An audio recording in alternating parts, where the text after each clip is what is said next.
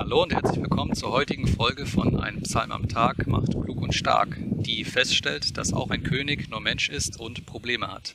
Ich lese aus der Zürcher Übersetzung.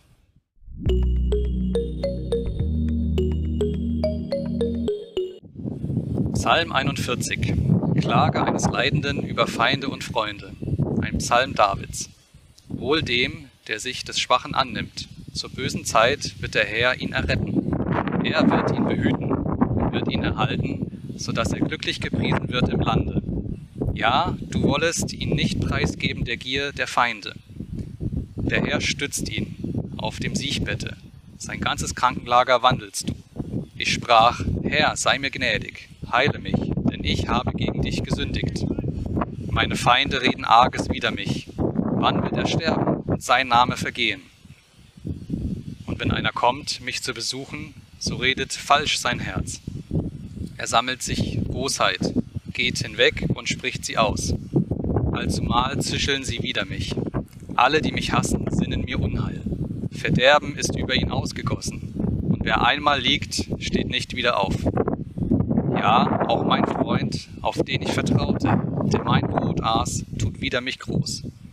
Du aber, Herr, sei mir gnädig und richte mich auf, so will ich es ihnen vergelten. Dann erkenne ich, dass du Gefallen an mir hast, wenn mein Feind nicht über mich jauchzen darf.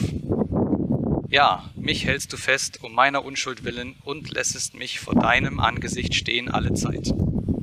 Gepriesen sei der Herr, der Gott Israels, von Ewigkeit zu Ewigkeit. Amen, Amen.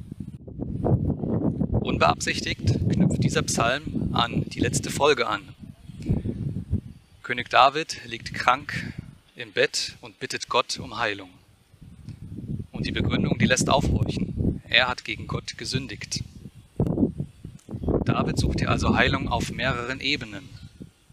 Er leidet auch unter den ja, bösen Worten seiner Gegner und muss feststellen, dass sich darunter sogar einer seiner besten Freunde befindet. Krankheit, Schuld gegenüber Gott, Verleumdung, Verrat und Rachegelüste.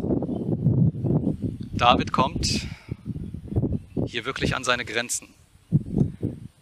Und er zeigt sich dadurch ganz, ganz menschlich. Irgendwie tröstlich, dass selbst der von Gott auserwählte König mit sich selbst, seinem Umfeld und mit Gott zu kämpfen hat.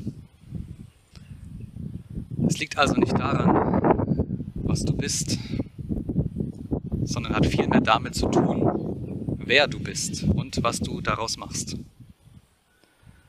Denn nicht ein guter Ruf oder eine goldene Krone zählen vor Gott, sondern dass du die Verbindung zu ihm suchst und hältst. In Folge 55 macht sich dann Sehnsucht nach dem Tempel breit. Bis dahin, wir sehen uns, mach's gut. Ciao.